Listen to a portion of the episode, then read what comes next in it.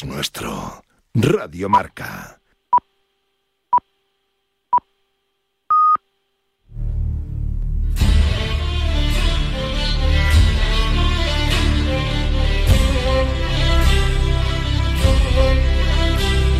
Hola amigos, muy buenos días, bienvenidos una semana más, un año más al programa Tenazón de Radio Marca, el programa que os ofrece esta radio del deporte que está al tanto, al día y al loro de cualquier noticia e información deportiva. Bienvenidos a este programa 522 en este primer programa del año 2023 recién estrenado. Y en este día de Reyes, que para el vallisoletanos lo es y que para el resto de nuestra audiencia es el primer día normal, entre comillas, después de haber acabado las fiestas eh, navideñas y el simulacro anual de paz y armonía, como dice mucha gente.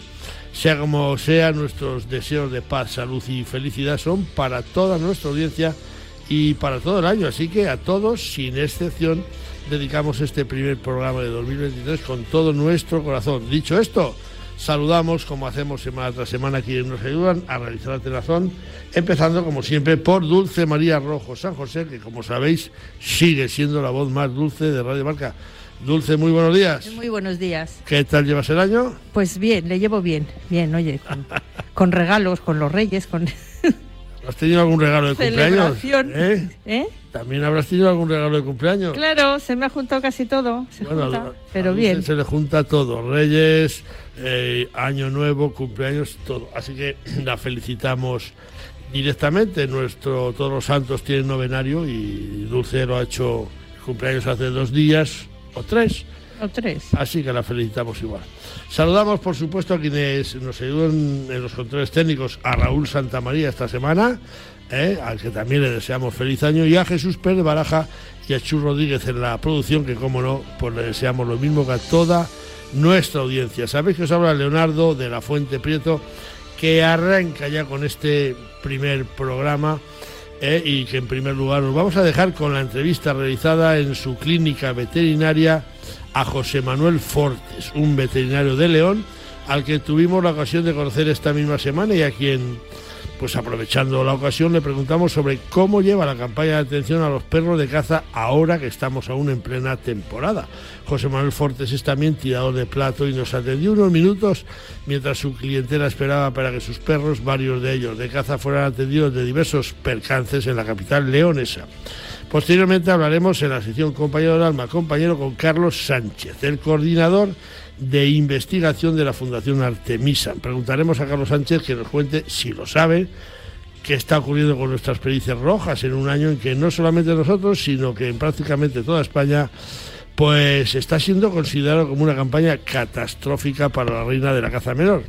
Y queremos saber con Carlos Sánchez y desde la Fundación Artemisa si tienen algún estudio o datos que puedan poner luz sobre este descenso tan alarmante de las patirrojas. Y en la sección de pesca charlaremos con el director de la revista Entre Cañas, Francisco Fernández. Esta publicación, que ya tiene tres años de edad, es la única que sale en España a los kioscos y queremos, además de ponderar eh, la labor que tiene editar revistas en esta época donde las redes sociales lo invaden todo, queremos que nos cuente desde Tenerife Francisco Fernández cómo va esta revista que dirige y que, como decimos, es la única en español que se publica actualmente en nuestro país con la temática de la pesca. Este va a ser nuestro menú para el programa 522, el primero de este 2023, que esperamos que sea de vuestro agrado. Bueno, pues dicho esto, vamos con el santoral de este sábado 7 de enero. El calendario nos recuerda que se celebran los santos de Anastasio, Canuto, Ciro, Crispín, Genaro, Luciano, Raimundo y Virginia. Todos ellos muchas felicidades y hoy pues un recuerdo especial pues para mi abuela, Lucía, que hoy hace 40 años, ¡fua! 40 años que se nos fue. Así que que Dios la tenga en su gloria, amigos. Bueno, vamos con las noticias de Mutuasport, que también son las noticias de Dulce María Rojo, porque arrancamos eh, con una noticia de récord, porque un cazador español ha cobrado el muflón más grande de Portugal.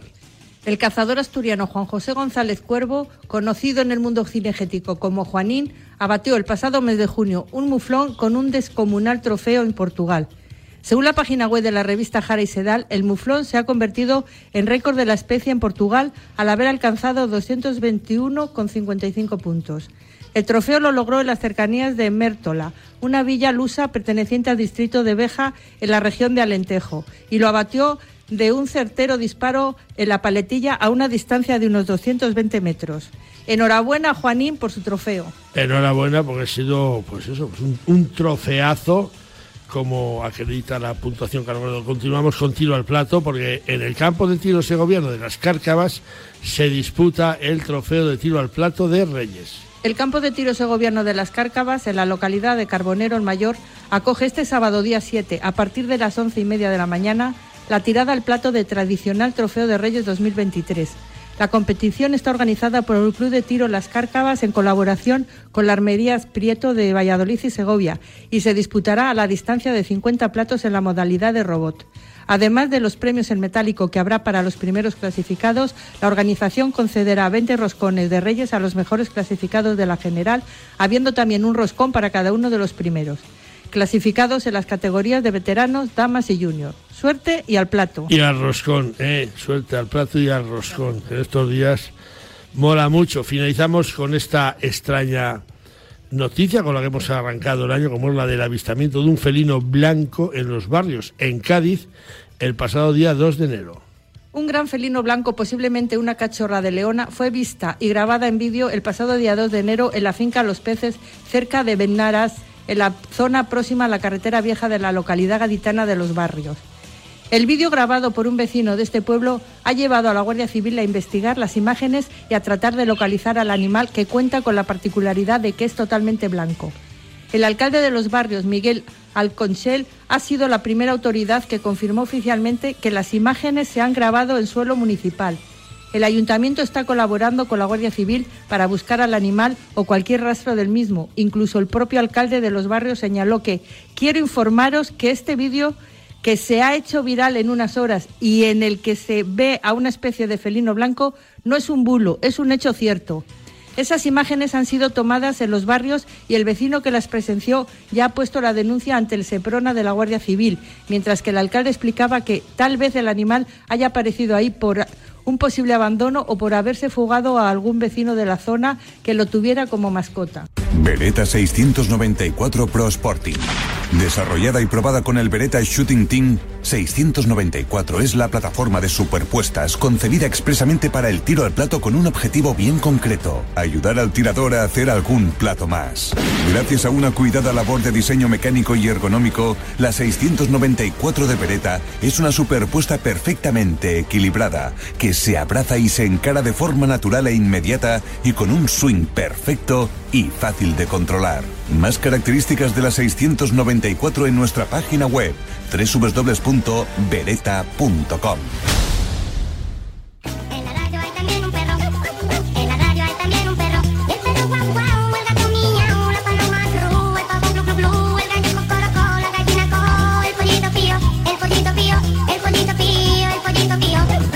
Bueno, bueno, que vamos a hablar con José Manuel Fortes, es un veterinario de León, además de un consumado tirador de plato. Esta semana visitamos su clínica veterinaria en la capital leonesa y como ya sabéis que solemos aprovechar las ocasiones que se nos brindan, pues nos interesamos por algunos de los percances que sufren los perros ahora en plena temporada de caza. José Manuel Fortes nos atendió mientras que la clínica acudían sus clientes para tratar de buscar soluciones profesionales a sus mascotas, perros, pollitos píos, a las mascotas que ahí acuden. Nos dejamos con esta entrevista que esperemos que sea de vuestro agrado. Bueno, pues fieles a la tradición, Atenazón, por donde va, nos suele rodear y en esta ocasión estamos en León porque nos hemos tenido que venir a la clínica de un amigo, clínica veterinaria de Juan Manuel Fortes, pues por un percance que ha tenido nuestra perra y, vemos que, tienes lista para hoy, lista de espera con, con, los perros de caza fundamentalmente, Juan Manuel. Sí, tengo otros dos que les habían, los jabalíes a uno le habían dado fuerte en una sila, le habían marchado con una teta y el otro nada, es eh, golpes, porque ahora casi todos ya utilizan chalecos para que los percances cuando tienen con el jabalí no sean tan, tan graves. Les ha venido Dios a ver, por lo menos a los perros de Montería, porque efectivamente se le ve con esos petos que, que a algunos les ha salvado la vida, obviamente. A, a muchos de ellos, a casi el 90%. El 90%. Eh, vemos que había ahí una señora con una perra llena de pinchos también. Sí, eso es porque van a cazar conejos, se meten sobre todo en las zarzas y claro, después esos pinchos les quedan ahí. El pelo, que sobre todo si tiene mucho pelo, el pelo es lo más infectante. Entonces, bueno, tenía una infección, soltaba pus y nada, eso se le quita el pelo, se le da antibiótico y a los dos días otra vez a cazar, que es lo que tiene que hacer el perro de caza. El perro de caza hasta la muerte caza. El perro de raza hasta la muerte caza. Eh, es temporada alta para una clínica como, como la tuya, Fortes. Sí, aquí sí, sobre todo de los jabalís. El perro de pluma no sufre tantos percances como el perro de, de caza mayor. También tienen roturas, ¿no? Sí, hombre, cuando, pero es más, hoy los eh, cazadores, eh, con todo lo que están diciendo, es una mentira muy gorda, porque el cazador cuida mucho al animal. De hecho, una escopeta te vale 40.000 euros y la puedes comprar si tienes dinero. Un coto puedes coger otro de 40.000 si tienes dinero. Pero un perro, si no es bueno, pues ya puedes tener dinero, que no vas a ir a ningún lado. Y para un perro bueno, desde luego, no hay dinero que, que lo compre, porque mm, no estamos dispuestos a vender nuestros perros si son buenos. Es que es así, la- lo que pasa es que las malas lenguas y, y toda esta gente de ahora pues se basa en eso. Y después también hay muchos veterinarios que dicen que los cazadores tal, pero bueno, yo creo que no saben eh, la historia de un cazador, porque si supieran la historia de los cazadores, pues es gente que cuida mucho el monte, cuida mucho a los animales y, y bueno, pues nada, son las malas lenguas. Las malas lenguas y, y- desde luego estamos para desmentir eso, porque si hay que hacer kilómetros, si hay que ir donde sea para cuidar a nuestros perros, yo lo tengo claro, pues es como, como un familiar. O sea, en mi casa mi perro vive como, como uno más de la familia y así son en, en el resto de, de los hogares españoles y así debería ser. Pues es que no hay otra forma de entender a un perro de estos de caza que esté sentado, tumbado en un sofá y le den un trozo de, de- de chuleta. No, el perro quiere andar, quiere eh, trastear y quiere ser feliz. Yo, yo cuando veo un galgo de esos que hay, que, bueno, pues por lo que sea se está convirtiendo en un animal eh, de compañía últimamente muy, muy de moda, un galgo de 40 kilos, forrado, con ropas, con un chubasquero, eh, es, que, es que esa no es la vida para un atleta ni para ningún animal. Hombre, eso, lo de los vestidos, los trajes, en la vida se vieron por ahí, pero ahora, pues eso. Es más, el perro lo pasa peor en el verano, que es que no puede sudar y tal, pero en el invierno vienen bien protegidos, tiritan o tal.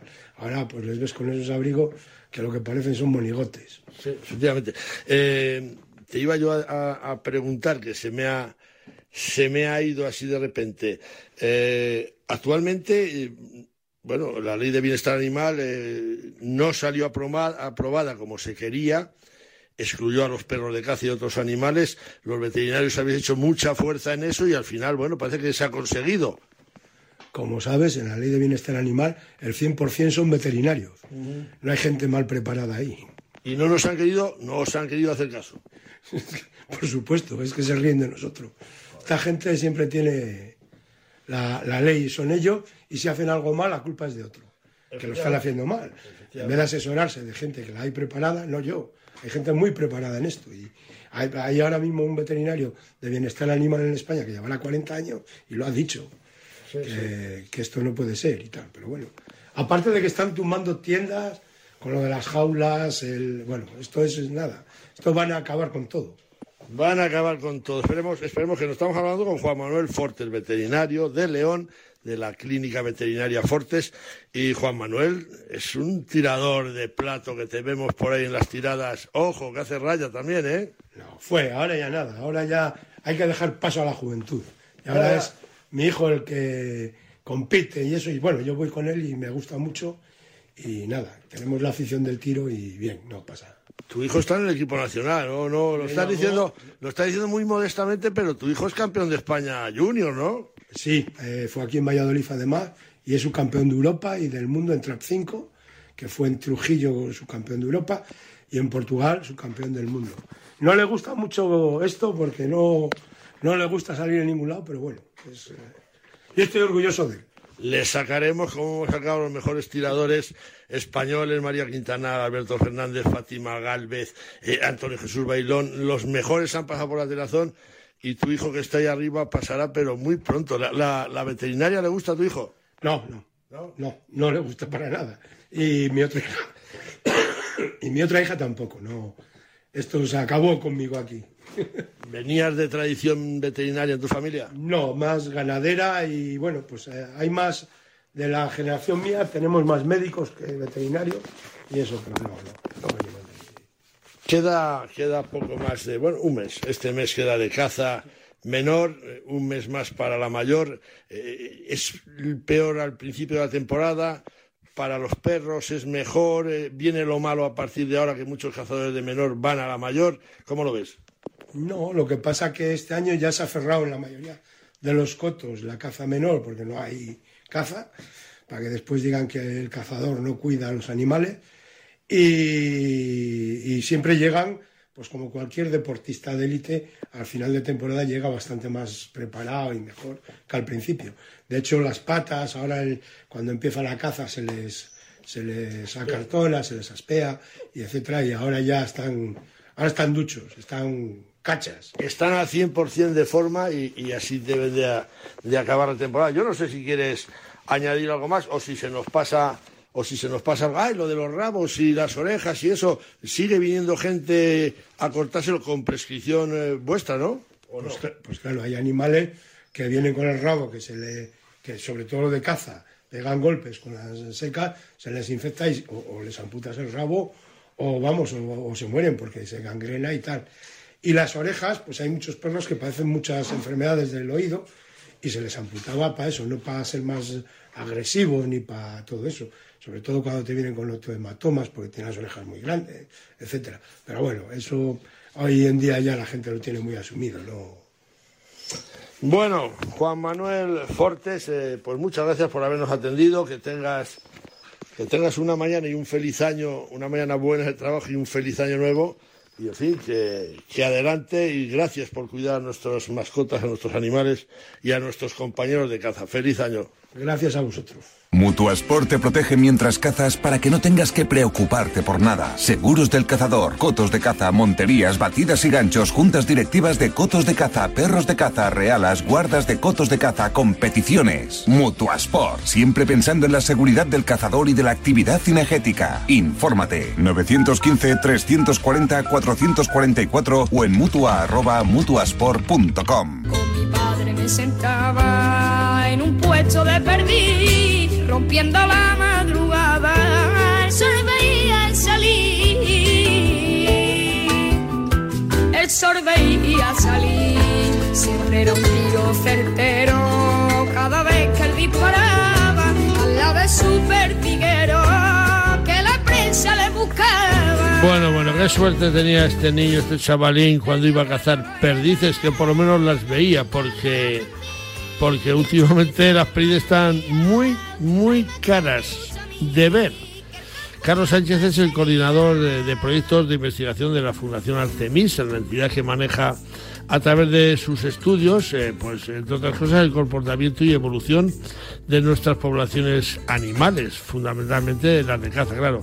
No es ningún secreto que nos encontramos ante una de las peores temporadas de perdiz que se recuerda en nuestro país y queremos saber si la Fundación Artemisa tiene datos suficientes y si saben cómo, eh, bueno, que puede estar influyendo con la reina de la caza menor de España. Así que preguntaremos a Carlos Sánchez a ver si nos lo puede aclarar. Eh, Carlos Sánchez, muy buenos días, feliz año nuevo y bienvenido a Telazón de Radio Marca. Muy buenos días, Leo. Feliz año también para vosotros. Oye, mira, vamos enseguida con la pregunta del millón. ¿Sabéis qué está pasando con las perdices rojas que nos encontramos ante una de las peores temporadas de caza de los últimos 50 eh, años?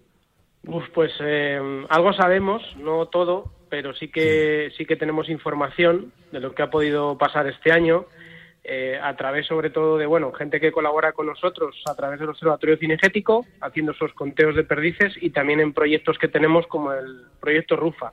Lo que parece claro, Leo, es que claro, como tuvimos esa sequía tan prolongada y encima esa ola de calor en junio, que si recordáis fue, fue horrible, pues claro, mm, hubo una escasez de agua muy grande aunque eso la verdad que en los cotos hay agua porque hay bebederos, hay charcas, pero pudo haber también una escasez, una escasez de insectos en el momento clave, cuando los perdigones son, son pequeñines.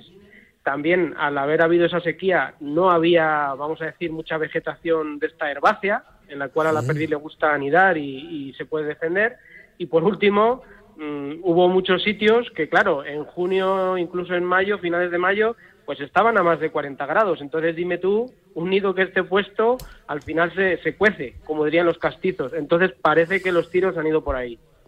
Yo llevo más de 50 años como cazador y no he conocido un año con menos perdiz que este. Eh, me imagino que, bueno, que, todas esas razones que tú nos das, pues eh, están contrastadas, pero es que es muy, muy alarmante. La gente se queja en cualquier lugar de España. No hay perdices, no hay perdices. Eh, se han cerrado muchos cotos, otros ni siquiera han abierto y en muchos, cuando han abierto, pues nos hemos dado cuenta que hay menos perdices el primer día de la apertura, o sea, que- que el último del año del año anterior. Y no, no vemos perdices muertas ni sus restos.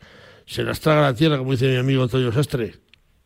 Pues eh, bueno, mm, podemos pensar que se las ha tragado la tierra. Sí que es verdad que parece ser que este año, la temporada pasada, perdón, podría haber sido uno de los peores años de la historia. Y volviendo a los datos, lo que tú comentabas ahora, claro, es que la gente ha salido a hacer conteos y en muchos cotos mm, prácticamente no se han visto pollos.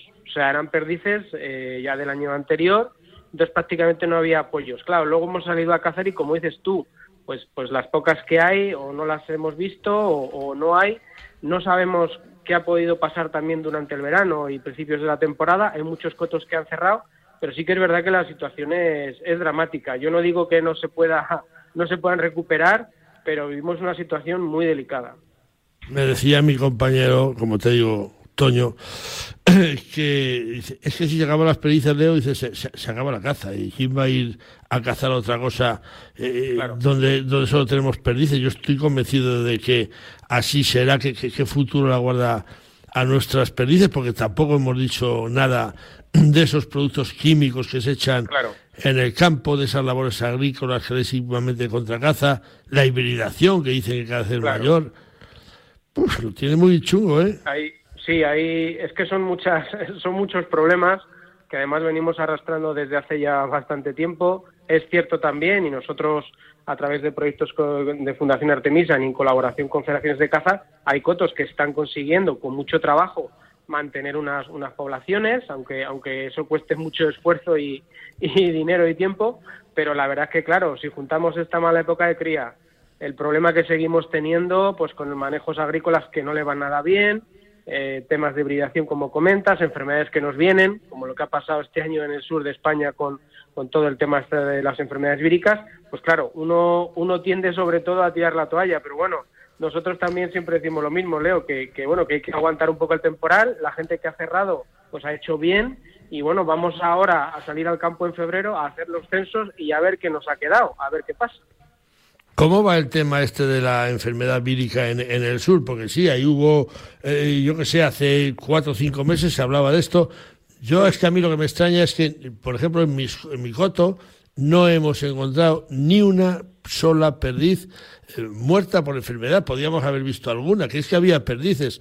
Y yo llevo seis o siete domingos que, que no veo una perdiz. El otro día me mandó nuestro amigo Fernando del Campo y, y esta misma semana José Antonio Pérez Garrido unos vídeos que se veían ocho perdices en uno, nueve en otro. Digo, pero si he visto ya más perdices en esos dos vídeos que en toda la temporada.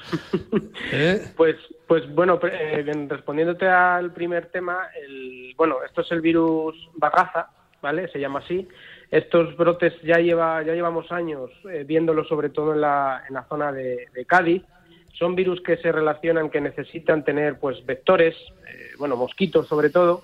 Entonces eso está ahí, vamos a decir, eh, bastante acantonado. Esperemos que no suba a otras partes de España. Entonces eso eso se queda ahí. Y en el tema de, bueno, de que tú ya no veas pérdidas en tu coto, yo te animo a, pues oye, a que salgas ahora en febrero o marzo para ver si queda alguna. Algo queda, algo queda y la gente lo está viendo. También hay que recordar que, claro, la temporada de caza, pues ellas se buscan sus sitios, a veces son muy esquivas, pero bueno, que, que, que yo entiendo tu preocupación y a mí como cazador, este año, bueno, este año lo puedo decir, no he matado ninguna pérdida. Bueno, pues mira, yo he matado tres, empezamos a cazar el 20 de noviembre, tenemos una pérdida de cupo, he matado tres, llevo cinco o seis domingos que no las veo. Y es muy preocupante porque sí voy a ella. Yo he cazado la perdiz toda mi vida y ya te digo, como no haya perdices, igual me voy a dedicar a los recorridos de caza y se acabó. Porque vamos a perdices, pero no, no las vemos. El otro día nos mandaba un- una foto un compañero del coto, dice, mira lo que me he encontrado, una perdiz medio comida, dice, he volado un bando de cuatro perdices, he ido una para una zona, y se ha tirado un águila, una rapaz. Dice, la, la ha medio comido en 30 segundos, porque tiró un tiro al aire y la soltó y nos envió la foto. Y, y- y qué parte de culpa puede tener también esta explosión de rapaces que tenemos? Porque durante todo el año ya las tenemos en nuestro campo, ¿eh? milanos, eh, cigüeñas, que no te digo nada de las cigüeñas cuando, cuando empiezan a cosechar, que los- las hemos visto. Ahora también han grabado a cernícalos, grabando atacando a pollos y a perdices, los córvidos, las urracas. Joder, si es que está todo en contra, ¿cómo se controla esto? Pues, pues bueno, nosotros, como sabéis, eh, tenemos algún proyecto, tenemos un proyecto y luego otros eh, eh, más pequeñitos sobre control de depredadores, de ver cómo afecta a la prey roja y otras especies. Hay especies de depredadores generalist- eh, generalistas, oportunistas que decimos nosotros, como el zorro, eh, los córvidos, que sabemos que tienen un impacto grande. En el caso de las rapaces no está tan claro porque suelen ser especies más especializadas, pero ¿qué pasa? Que a perro flaco todo le son pulgas.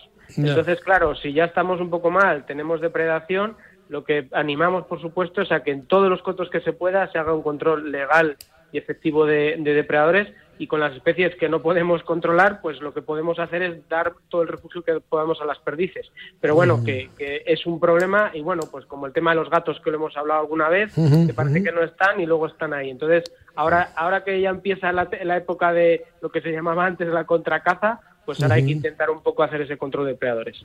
Yo llevo, y lo sabes, eh, varios, varios años yendo con José Luis Garrido a hacer esos controles, esos transectos. En febrero eh, hay 55 especies que depredan sobre la perdiz, según eh, estima José Luis. Y ya te digo yo que este año nos dimos unos cuantos viajes, cuantos kilómetros. Hemos visto menos perdices, pero este año me parece a mí que vamos a ir a almorzar domingo, domingos y domingo también. Poco me gustaría más que decir, oye, joder, pues hemos ido unos cazos y no hemos visto perdices, pero mira, se ven perdices, ahora ya se ven parejas. Sí, sí. Cómo me encantaría deciros, porque de verdad estamos muy, muy, muy preocupados los perdiceros. ¿eh? Pues, pues compartimos eh, vuestra preocupación y bueno, vamos a hacer los censos y si quieres luego ya en, en marzo volvemos a hablar, a ver qué tal nos han ido y vamos hablando. A ver si, si es verdad, si quieres lanzar algún, algún eh, llamamiento a que la gente, que ya sabes que yo lo hago, pero bueno, para que se animen y que vayan a hacer esos censos, que son, eh, Sí, además es bonito, sí. se pasa bien. Sí, Pues, eh, exactamente. Sí, sí, yo vamos, aprovecho si me das la oportunidad de que, Sí, claro. de que todas las personas en Castilla y León cada vez hay más gente utilizando el Observatorio Cinegético, que es una herramienta gratuita, los datos son confidenciales, se puede salir a partir de febrero, de febrero a abril. Nosotros estamos también para ayudar, para, oye, pues quiero censar, para decir, oye, eh, hay que hacerlo de esta forma, hay una aplicación de muy, muy sencilla y de verdad que lo que dices tú, se echa un buen rato en el campo, eh, echamos la mañana, vemos lo que hay y así sabemos un poco lo que tenemos. Ya no andamos de, ay, si crían o no crían, cuántas hay, ya sí tenemos datos, que eso queda eh, almacenado en una página web que tienes acceso cada usuario y de verdad, eh, merece la pena. Pues eh, Carlos Sánchez, eh, coordinador de, investigación del proyecto, vamos, de la Fundación Artemisa, que muchas gracias por habernos atendido, por tenernos al tanto de vuestros informes y por tratar de poner algo de luz en este galimatías que tenemos con estas perdices. A ver si es una cosa temporal y aquí a marzo, junio, julio, cuando la perdiz haya realizado sus puestas y sacado a sus pollas adelante, a ver si podemos eh, cambiar, cambiar la, la canción y decir, joder, qué bien ha criado la perdiz. El campo está precioso ahora ya, con lo que ha llovido, está nacido, sí, está... Sí, a sí, ver sí, si... sí. A ver si este ha sido el peor año de los que nos quedan que nos quedan por delante. Así que muchísimas Ojalá, gracias. Ojalá, ojalá, así sea. Gracias a vosotros siempre, Leo. gracias, feliz año. Hasta luego, Carlos. Feliz año. Adiós, adiós. Un segundo. Tiempo suficiente para enamorarse, para dar un beso, para brindar con amigos, para iniciar una aventura, para dar el primer paso, para elegir qué comemos, para marcar un destino en el mapa, para dar me gusta, Cada segundo se suben a Internet 6 millones de fotografías y más de un millón de vídeos. Cada uno tiene su historia y su escenario. Busca el tuyo en provinciadevalladolid.com. Vive cada segundo. Diputación de Valladolid.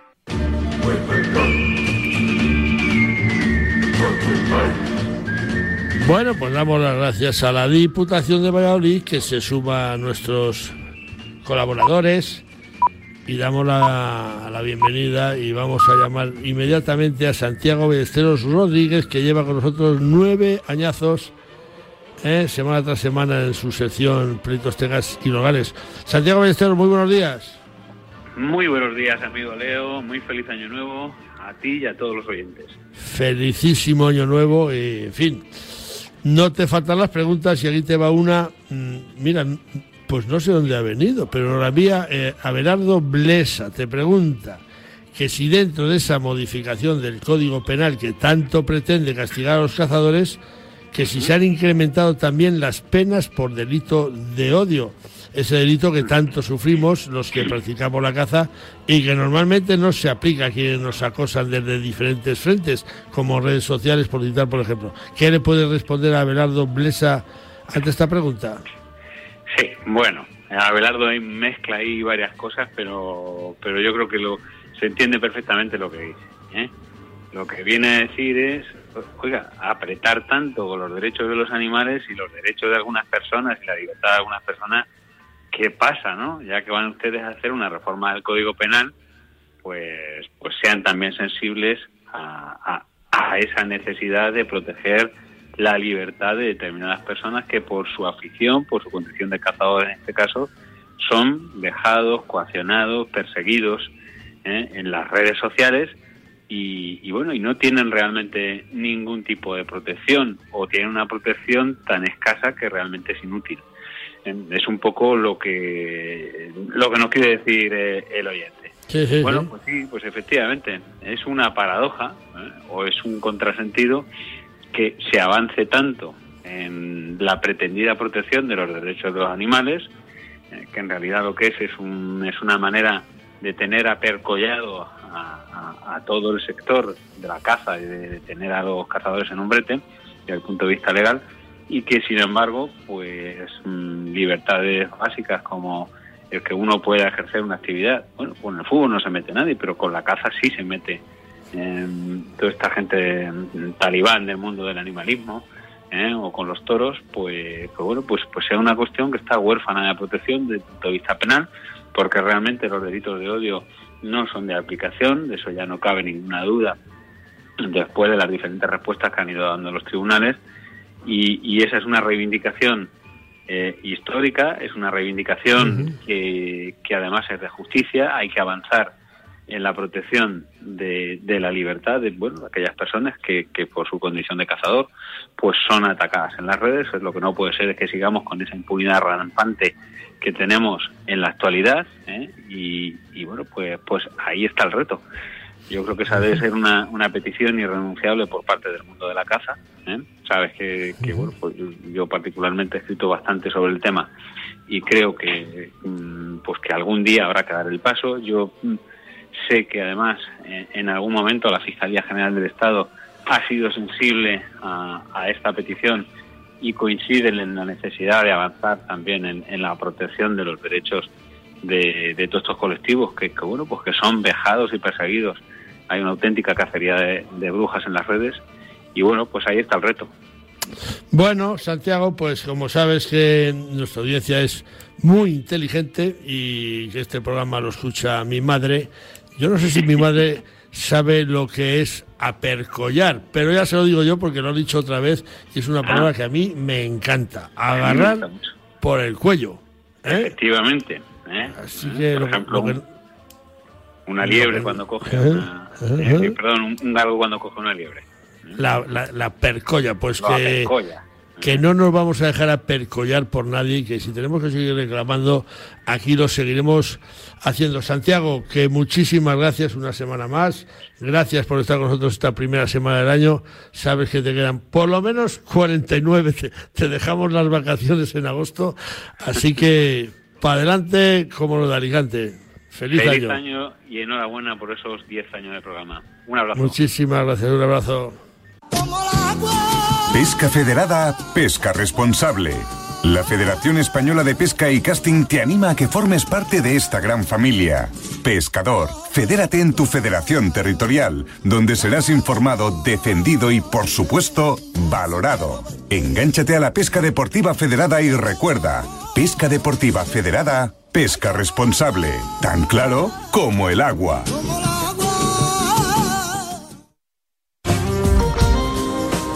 Bueno, pues eh, vámonos con esas noticias claritas como el agua con Dulce María Rojo, que lleva la sección de caza, la sección de pesca, y que hoy arrancamos con competiciones, porque ya se está preparando el campeonato de Euskadi de salmónidos mosca en lago desde orilla.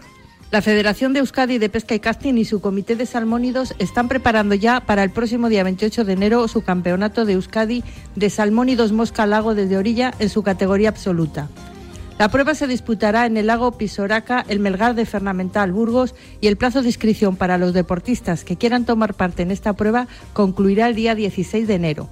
Para dar validez al campeonato será necesaria la inscripción de un mínimo de 15 pe- deportistas, siendo válido el campeonato si finalmente se disputa para el título de campeón de Euskadi de Salmón y Dos Lago, así como clasificatorio para el nacional de la modalidad de este año 2023.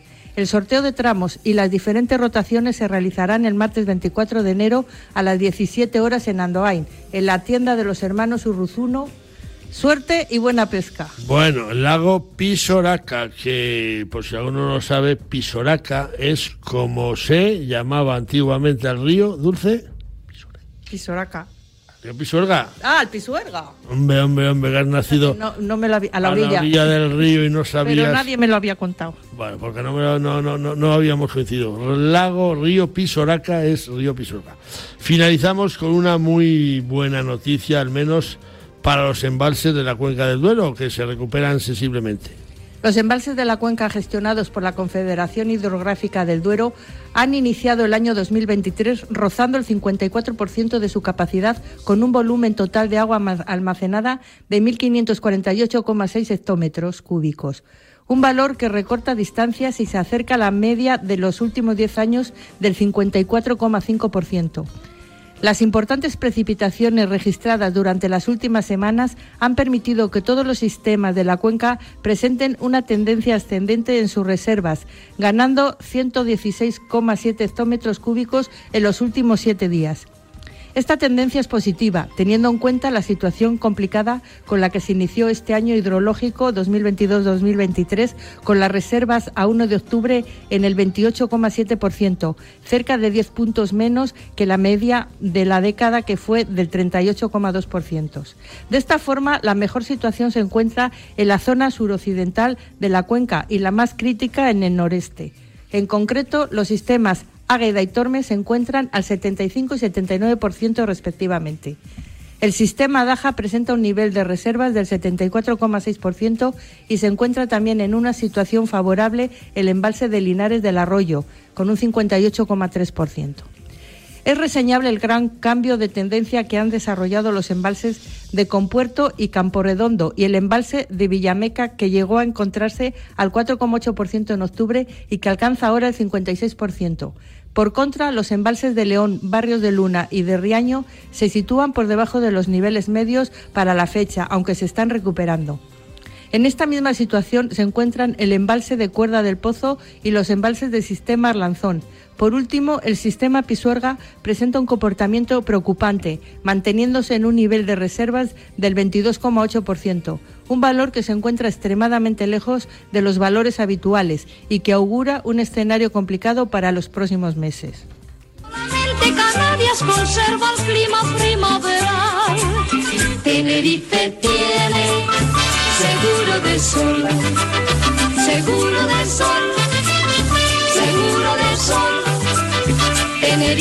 Tiene Pues ya nos gustaría, ya nos gustaría estar en, en Tenerife, ya hemos estado, ¿eh? pero nos vamos ahora telefónicamente para hablar con Francisco Fernández, que es el director de la única revista especializada en pesca de todas las que existen en español en España, la revista Entre Cañas, una publicación que va ya por su tercer año en el mercado y que queremos dar a conocer a muchos aficionados la existencia de esta publicación donde nuestro deporte favorito, el deporte de la caña, está debidamente representado y al alcance de todos aficionados españoles en todo el territorio nacional, pero que sea el director Francisco Paco Fernández quien desde su lugar de residencia en Tenerife nos hable, nos hable de su revista.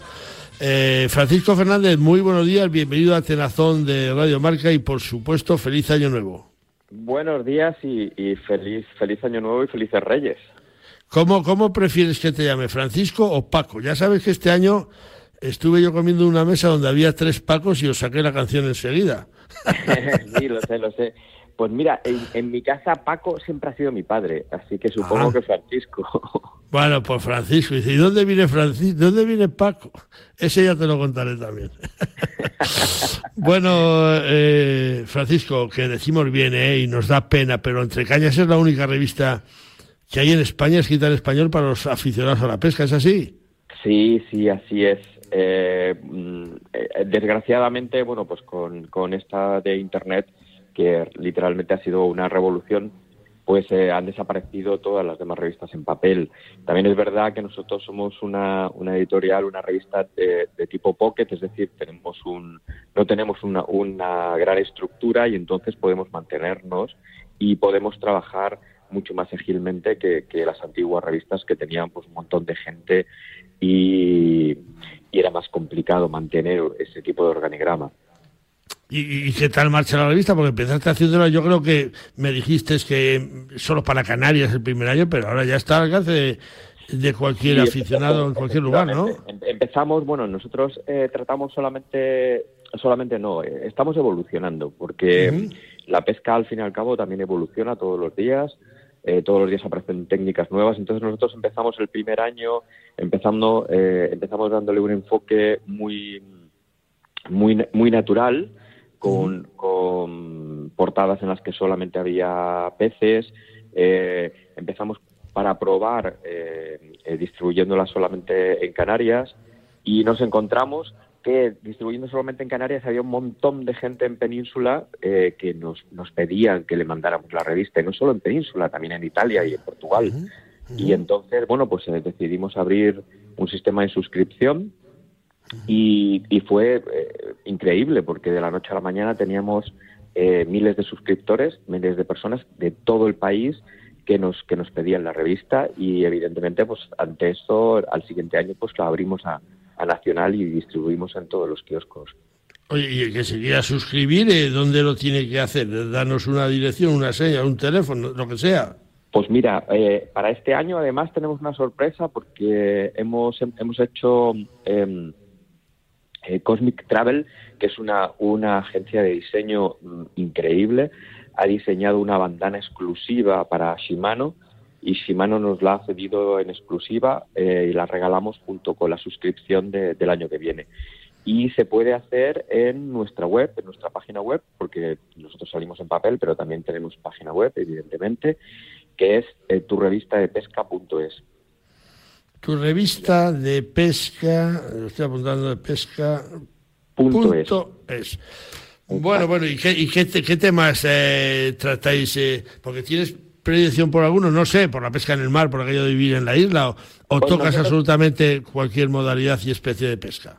Comenzamos, comenzamos solamente con, con pesca de artificiales, en artificiales tanto de agua dulce como de agua salada. Empezamos hablando de, en los primeros tiempos empezamos hablando de, de agua salada, eh, porque estábamos muy centrados en el, en el, la pesca en Canarias, pero enseguida empezamos a tra bueno, empezaron a escribir colaboradores de, de toda la península y hablamos de toda la pesca. Hemos eh, introducido pues desde car fishing, eh, que, que está fuera de, de la pesca con artificiales, pescas tradicionales, eh, hablamos un poquito de pesca en general, de pescas. Es una revista dirigida a, a pescadores de cualquier clase que quieran eh, aprender otras técnicas y que quieran disfrutar de esos, de esos momentos de preparación, que es lo que más nos gusta a los pescadores, ¿no? Y, y es la revista de tirada mensual, trimestral, ¿en Es qué, periodicidad? Trimestral. Es trimestral, es trimestral, Ah. sale cada tres meses. Entonces hemos hecho, bueno, pues un poquito, el tema principal de la revista coincide eh, con la temporada, con la temporada de pesca. Este último número, por ejemplo, eh, que ha salido este mes de diciembre, el contenido principal de la revista eh, más abundante era de egging, que es la, técnica que se utiliza para pescar calamares. ¿Desde orilla? Desde orilla, aunque también lo hacemos desde embarcación, también hay artículos de embarcación y hemos entrevistado a un maestro japonés que, que es uno de los grandes exponentes de, este tipo de pesca, porque es una eh, modalidad que viene de Japón. Y, bueno, pues eh, el contenido era de egging, pero el, siguiente, el contenido principal va a ser de spinning, pero no solo de spinning en agua salada, sino eh, es, impresionante porque hay un montón de gente que pesca, por ejemplo, los barbos, los pesca spinning y, las carpas. Entonces, pues hablamos un poquito de la, de la técnica en general y de todas las posibles pescas que se pueden hacer, ¿no? Y, en estos tres años que estáis ahí, pues te habrá dado tiempo a explicar un buen número de modalidades y a conocer muchos productos para pescadores, porque también tienes un, eh, un, muestrario de, de, lo último que ahí se puede uno ilustrar con los últimos productos, ¿no? Claro, hombre, intentamos siempre que mostrarle las últimas tendencias, eh, ponerle los últimos productos. De hecho, tenemos una sección que se llama Bazar en la que hablamos pues de material, de, cañas, de carretes.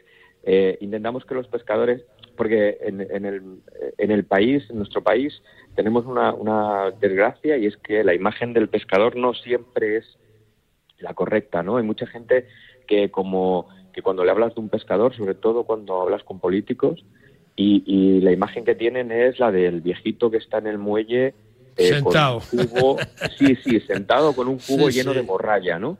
y esa es la imagen que tienen del pescador. Entonces, claro, cuando eh, hay que hacerles ver que, que, la pesca es mucho más y que hay infinidad de materiales, que hay un mercado enorme y que hay muchísimo dinero en, en juego, ¿no? Para darle porque al final lo que nosotros lo que la intención de la revista es promover la pesca y para esto hay que promover el mercado. Y, eso es un, montón de novedades y un montón de cosas. Todos los años se sacan eh, infinidad de productos, de señuelos, de carretes, de cañas, eh, con unas calidades espectaculares, muchas de ellas fabricadas en, nuestro país. y, esto hay que ponerlo en valor. Claro, sí. Hace dos meses, en noviembre, estuvimos en Mangualde, en Portugal, estuvimos juntos. Fíjate eh, que, que, que, allí el presidente de la República de Portugal nos envió un mensaje de ánimo, de apoyo a los, a los jornalistas españoles que estábamos allí, la ministra igual. Oye, eso aquí, de eso desgraciadamente no tenemos y habrá que hacérselo saber a nuestros políticos, que en otros países nos quieren y nos valoran y aquí, ¿por qué no, no? Sí, de hecho, te voy a dar una primicia y es que estamos preparando, eh, vamos como, como siempre empezando en, nuestra casa, pero vamos a, este año estamos preparando eh, el primer foro de pesca de Entre Cañas que va a patrocinar el gobierno de Canarias y donde pretendemos poner en, la misma mesa pues a, biólogos, a, pescadores profesionales, a políticos y a pescadores recreativos y para hablar de pesca e intentar hacer exactamente eso, ¿no? Eh, poner en valor eh, no, no, no un deporte, no una afición, sino una forma de, de, amar el medio ambiente y de amar la naturaleza y de conseguir momentos que solamente a través de la pesca se pueden conseguir. Porque al final el pescador lo que menos eh, lo que menos valor le da es, es a la captura, ¿no? Es, es, el momento de la preparación y el momento de ir y ese, ese momento en el que te metes en el río o eh, estás delante del amanecer en, en, la playa, es el momento que, que, tiene el valor, no, no el simplemente el hecho de, la captura, ¿no? no vamos a por peces, vamos a pescar. De hecho, e, esa es, esa es la diferencia entre la caza y la pesca. que en la pesca disfrutas y en la caza igual, preparando todo eso, pero en la caza pegas el tiro y si aciertas, eh, te has cargado una pieza, pero en la pesca afortunadamente las podemos soltar. A mí me gustaría poder soltar las perdices, las poquitas que se matan, porque hay pocas Pero eh, con la pesca sí que lo hago, ¿eh? soltamos esos peces y no nos duelen prendas, nos pasamos bien. Que lo importante no es pescar, sino estar, estar pescando, ¿no? Exacto, exacto. Francisco Fernández, director de Entre Cañas, que estamos ya casi acabando. ¿Cuál es ese reportaje que llevas dándole vueltas y vueltas en la cabeza que se te está costando llevar al papel, pero que sin duda lo vamos a ver publicado en este 2023? Pues mira, em, uno de viaje. Em, estamos buscando un, reportaje de viaje que, porque hemos intentado cambiar la faceta de, esos, viajes de pesca a, sitios súper exóticos que eran son o son carísimos y que es muy casi imposible ir para una persona normal, ¿no? Y estamos buscando ese viaje de pesca accesible para todo el mundo, para hacerlo en familia y para y para disfrutar de la pesca. Esto eh, es que yo creo que es nuestro reto para el 2023. Yo estoy seguro que, lo vas a encontrar. Francisco Fernández, que muchísimas gracias por habernos tenido muchísima suerte con esa revista Entre Cañas. Adelante y a ver si... Con ese maravilloso programa de radio. Y a ver si nos vemos pronto, que yo creo que no vamos a tardar mucho en, en volvernos a dar un abrazo. Así que Gracias por todo y, feliz año ahí en Tenerife a toda tu gente. Un, abrazo. y feliz año a todos los oyentes. Adiós. Hasta luego.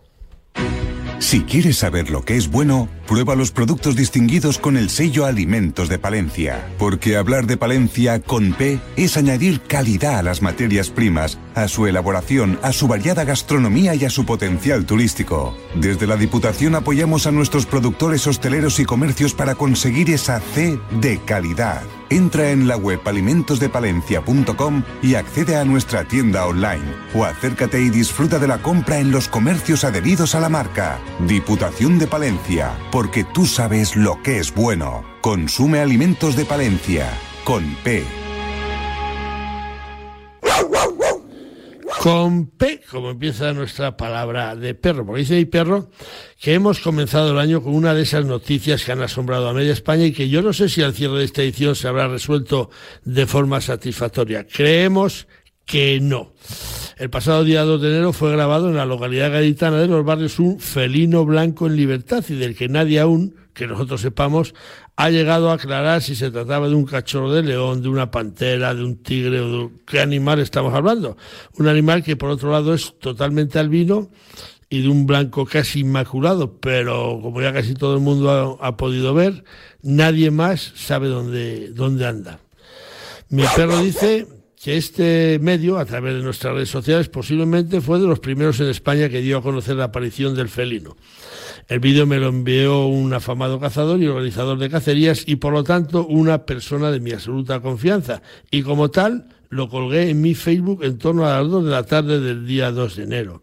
Por supuesto que no nos atribuimos ninguna exclusiva, pero sí queremos dejar constancia de que a partir de ahí los diferentes canales de televisión y medios, bien sean especializados en caza o no, se hicieron eco como nosotros de una noticia y de un vídeo que inmediatamente se ha convertido en viral, habiendo sido ya innumerables las ocasiones que los medios nacionales han hecho reseña del famoso felino blanco de los barrios. Mi perro dice que el mismo día que colgamos el vídeo, a las pocas horas nos llegó una foto que por supuesto yo di por buena, pero que al parecer la foto estaba manipulada por Photoshop, aunque yo la di por buena y por lo tanto asumo que puede haber caído un engaño que ha motivado muchos comentarios, muchos de ellos jocosos, que ahí están, y que respetamos, pero lo que no admitimos es que algún lumbrero nos haya faltado al respeto y nos haya calificado como montadores de bulos o manipuladores de imágenes por colocar una foto que alguien nos envió cuando personalmente yo no sé ni encender el Photoshop. En fin, que una vez más han pretendido matar al mensajero amparándose, eso sí, en críticas a través de Facebook de gente que no tiene ni categoría para firmar con nombre y apellido propio en sus muros y que se escudan en apodos y nombres falsos en la mayoría de las ocasiones.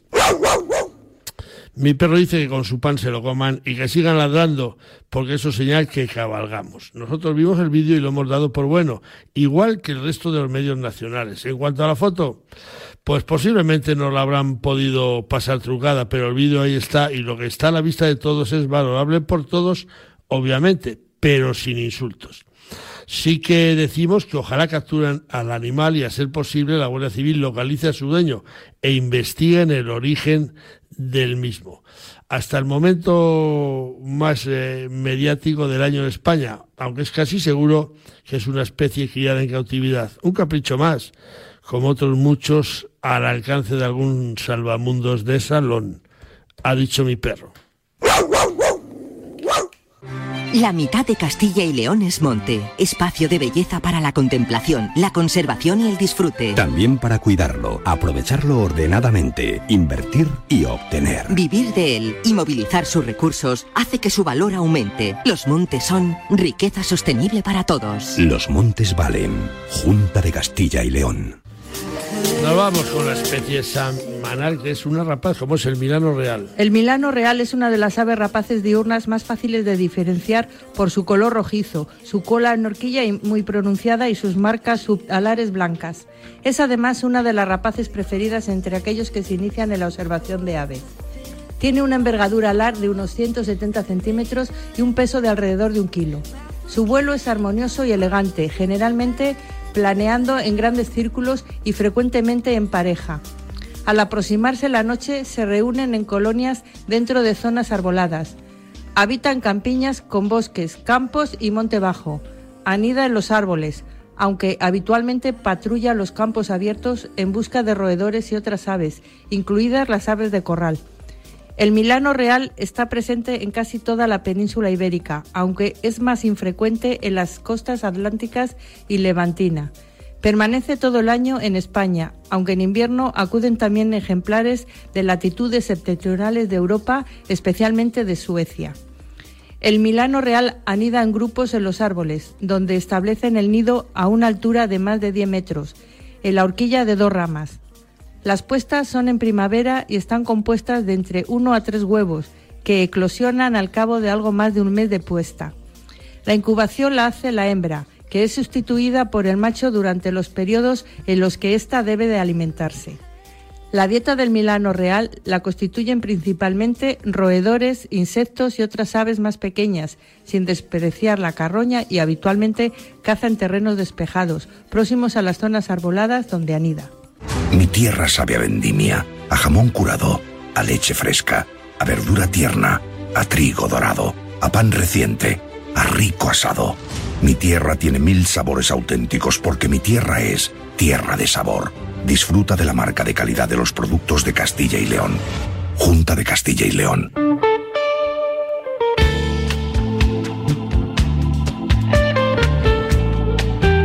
Bueno, que llegamos al final del programa con ese dicho semanal que, que, ya lo tenemos aquí con Tierra de Sabor, Alimentos Tierra de Sabor. Esta semana nos llega desde Pontevedra y nos lo envía Suso Vilalta y dice así. Boicot a las felicitaciones de Navidad y Año Nuevo a través del WhatsApp. Pásalo. Así que si nos lo envió desde Pontevedra, Suso Vilalta, todos hemos recibido este, estas navidades, un montón de ellas. Dicho queda, a ver si lo tenemos en cuenta para, el año que viene. Dicho queda, amigos. Hemos llegado al final del programa 522, así que no nos queda otra que dar las gracias a quienes nos ayudan a realizarlo, a Raúl Santamaría, los controles técnicos, a Dulce, uy, a Dulce luego, a Jesús Pérez Baraja y a Chu Rodríguez en la producción. Y llegados a este punto, adiós con el corazón, decimos desde Atenazón, Dulce Rojo y Leo juntos. Dulce, yo te quería echar antes de tiempo. Venga, que no te he entendido. Que te quería echar antes de ah, tiempo. Sí, bueno, bueno, era despedirme, tampoco me iba a ir. Igual que eres la primera en saludar, eres la última en despedir. Vale, sí. Eh, amigos, que, que, nada, que gracias a todos, que la semana que viene más y lo volvemos a repetir. Yo no sé hasta qué día se dice esto, pero lo volvemos a repetir. Feliz año nuevo para todos. Feliz año nuevo para todos, claro, todavía estamos a tiempo. Adiós. Adiós.